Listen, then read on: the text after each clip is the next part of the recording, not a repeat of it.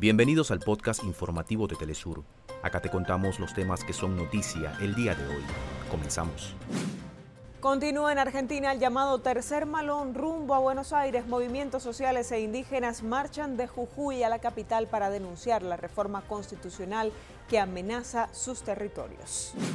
Se activan en Perú las movilizaciones dentro y fuera de la capital en rechazo al gobierno de Dina Boluarte. En Ecuador continúa la situación de violencia y enfrentamientos entre policías y manifestantes en la provincia de Esmeraldas. En Níger, el ministro de Exteriores, Hasumi Masudo, asume como jefe de gobierno interino con el argumento de preservar la democracia, recibe el respaldo de las Fuerzas Armadas.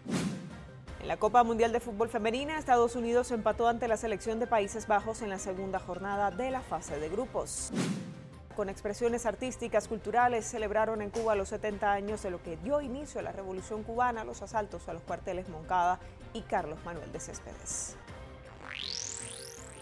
Hasta acá nuestros titulares. Para más información recuerda que puedes ingresar a www.telesurtv.net.